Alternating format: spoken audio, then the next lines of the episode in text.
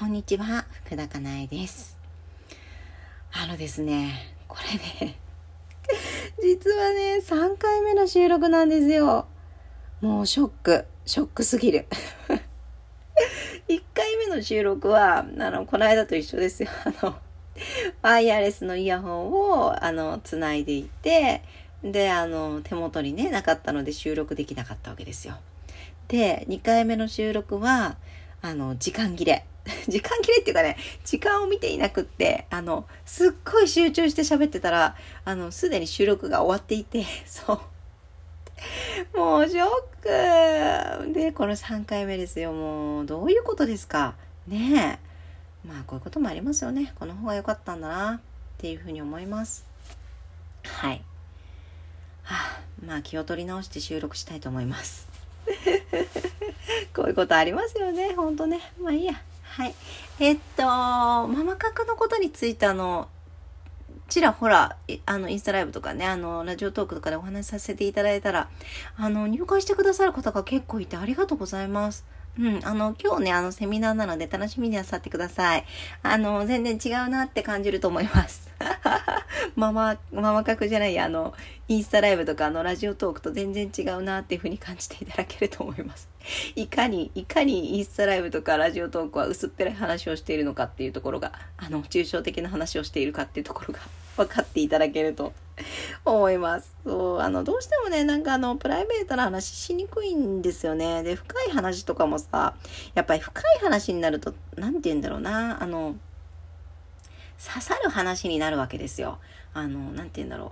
あの、心に、あの、刺さる話。あの、感動とかじゃなくって、痛い、痛い、あ、いたたたたた、みたいな。そういう話が多いので、そう、深い話になるとね。うん。本質そこなのでね。うん。で、気持ちのいい話とかって、やっぱりないわけですよ。うん。痛みがある。うん、ので、あのーそう、ズキズキ来る人がきっと多いのではないかと思いますので、はい。だからね、あのーママ角のライブ配信を聞くと、あのーあ、なんか、インスタライブとかラジオトークとは全然違うんだなって いうふうなことをね、感じていただけると思います。もうまたね、なんかあの、ママ角、あの、かなり、かなりあの、なんて言うんだろう、あの、自分がホッとできる空間なので、あの喋らなくていいことも 喋ってしまうというね、はい、こともあるので、はい、楽しみになさってください。ね、なんか、こうね、まあ、あの、ママ角に限らずなんですけれども、あのね、ふと思ったこととか、あの、やりたいなって、なんとなく思ったこととかね、ぜひやらせてあげてくださいね。うん。あの、自分が、こう、うちで思っていること、やりたいなって思ったことを叶えてあげられるのって自分なので、自分なのでね、うん。本当にやらせてあげてくださいね。はい。もうそこから人生ね、ぐぐぐっと動くので、うん。ぜひぜひ、ぜひぜひ動か、動いてあげてくださいね。自分のために。ではですね、あの、今日はチャビンさんからのメッセージをご紹介させていただきたいと思います。このチャビンさんからのメッセージも3回目ですよ。ね、あの、つまずかずにね、あの、こう、しっかり読めるかもしれないです。読めなかったらすいません。はい。いつも有益な情報をありがとうございます。私も以前はいろいろなもののせいにしてイライラしていました。でも最近はかなえさんのおかげでこうならなくてよかったと別な視点を持てるようになってきていることに聞いていて気づきました。少しずつ自分に優しくなれていると思っていいのでしょうか？しかし子供には誰が悪いの？私違うなら誰？と責めてしまっていたのでもうやめます。気づかせていただいてありがとうございます。この思想、思考ってどうして起こるのでしょうか？また嫌だなと感じたことから根っこ探しをしようとするのですが、いつも途中でわからなくなってしまいます。わからない自分にイライラしちゃいそうになるので、まあ仕方ないよね。いつかわかったらいいなと思うようにしています。気づいて涙が出て癒されるなどの工程を味わってみたいのですが、こういうことは期待しない方が望ましいのでしょうか。はい。ありがとうございます。えー、っとね、別な視点を持てるようになってきているということで素晴らしいですね。うん。えーとですね、でもこの方から感じたのは、ジャビーさんから感じたのはね、まずなんかすごい多分ね、いつもね、正解探しをしてるのではないかなと思いました。うん、少しずつ自分に優しくなれていると思っていいのでしょうかうん、これって正解なのでしょうかって私に聞きたくなるということは、何が正解なのだろうかということをね、常に考えている。うん。なんか失敗したくないって思いが多分すごい強いんですよね。うん、間違えたくないって思いが。うん、すべて正解ですよ、やっていることは。なので、あのー、正解です。はい。うん。で自分に対して、あ、それでいいよって常に言えているといいかもしれないですね。うん。そうそう。自分のダメ出しをしてたり、自分が間違えてるのではないかっていう体でね、なんか物事を見たり、出来事を見たりっていうふうに、きっとね、しがちだと思うので、いいよいいよ、それでいいんだよっていうことをね、常に自分自身にかけてあげるといいかもしれないですね。うん。あと、えー、っとですね、えー、子供には誰が悪いの？私、違う、なら誰と責めてしまっていた。うん。で、これ、この思考っていうのはね、どうして起こるかっていうと、まあ、まあまあ、親の影響が大きいかもしれないですね。親にこうやって言われていた？うん。親に、えー、っと、なんて言うんだろうな。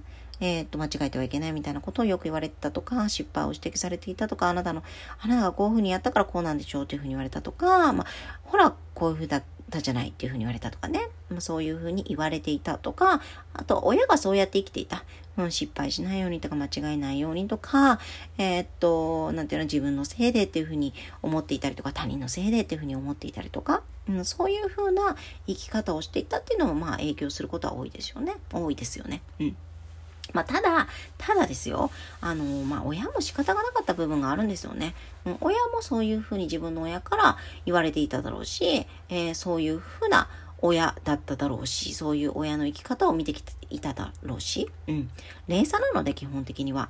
うん、仕方がなかったんですよね。で、ただこれはね、仕方がなかったと思いましょうという話ではなくって、あの、仕方がなかったと思える日がね、きっと来るので癒しが進んでいくと。うん。なのでそこを待つ方がいいですよね。うん、まずは自分が自分のことを幸せにすることができるっていうことをあの体感してもらうといいと思います。うん、今の自分を幸せにしてあげる。今の自分を少しでもマシな状態にしてあげるとかね。あとは自分の心とか体を見てあげるとか。そういうことをあの常にやっていくと、あのー、過去ってね、どうでもよくなるんですよ。今が幸せになるとね、過去って本当にどうでもよくなって、あの、いい意味でですよ。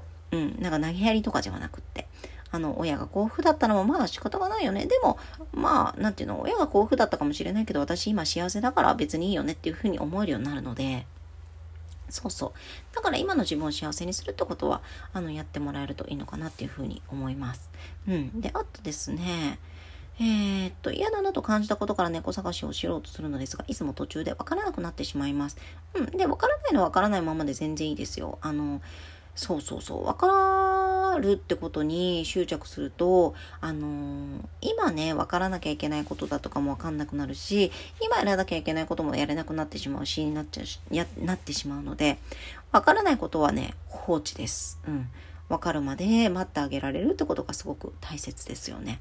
うん。そうそうそうね。でですね、えー、っと、うん。気づいて涙が出て癒されるなら肯定を味わってみたいのですが、あのー、うん、自分でやりたいってすごく多分ね、強く思ってらっしゃると思うんですよ、今。うん、自分でやりきりたいみたいな。うん。それがね、手放せるといいですよね。というのはどういうことかっていうと、人に頼るってことができるといいですよね。うん。あの、こういうことを仕事にされてる方ってたくさんいらっしゃるので、カウンセラーとかね。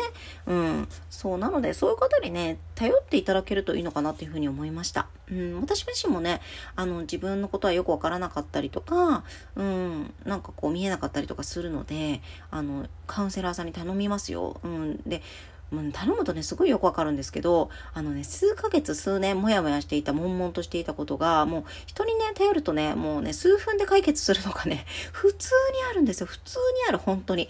うん、なので、あの、人に頼るってことね、もしよかったらやってみてください。うん。で、そこがね、人に頼れないなと、人に頼りたくないって思うのだとしたら、そこを見てあげた方がいいですね。なんで頼りたくないのか？うん、なんか、自分でやれ、やりきりたい。自分でやらなければ認められないっていう思い込みがあるとかね。ちゃんとできる自分じゃなければ、あの、愛されないって思い込みがあるとか、あのー全部一人でできなければ認められないみたいな思い込みがあるとかね。あとは、えっと、まあ、カウンセラーさんに頼む頼む、頼るっていう風になると、お金がかかったりとかするわけじゃないですか。時間もかかるじゃないですか。時間っていうか、その、その時間を作るってことが必要になるわけじゃないですか。そうなると、まあ、自分に価値がない。そんな風なね、えー、そんなお金をかける、そんな時間をかける自分には価値がない。うん、そういう価値は自分にはないっていう風に思っているとそれできないですよね。うん、なので、うん、なんかね、そういう方こそあえて、あの、自分に時間をかける、お金をかけるみたいなことをやってもらえるといいのかなと思います。うん。なんか自分が自分に対してね、価値がないと思ってると、あのー、まあ思ってるわけですよね。思っていると、人からもね、そう扱われないわけですよ。うん。つまりは粗末に扱われる。つまりは大切にされないわけですよね。うん。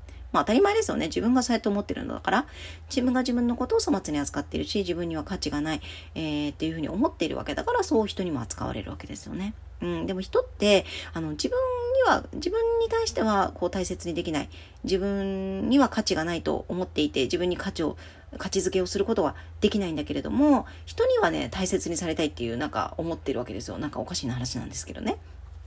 なので、まずなんか自分に価値があるっていうことを自分が認識して、えっ、ー、と自分が自分に対して時間とかエネルギーとかお金とかをちゃんとかけてあげる。ってことはね、すごく大切だと私は思っています。うん。そう。私もなんかそこにはね、あの、意識的に、あのー、時間とかエネルギーとかお金をかけてます。うん。じゃないとね、忘れちゃうので。うん、ついつい自分のことはね、もう後回しになったりとか、あとはあのー、なんていうんですかね、粗末に扱ったりとかするんですよね。うん、なので、ぜひ心がけてもらえるといいんじゃないかなっていうふうに思います。と言いつつ、なんか私の個人セッションとかは、あの、現実的ではないので、あの、ちょっと先になってしまうのでね、別の、あの、自分にとって素敵だなって思う方を探していただいて、あの、頼んでみるっていうのも一つの方法かなっていうふうには思いました。はい。少しでも参考になるところがあれば嬉しいです。ありがとうございました。福田かなえでした。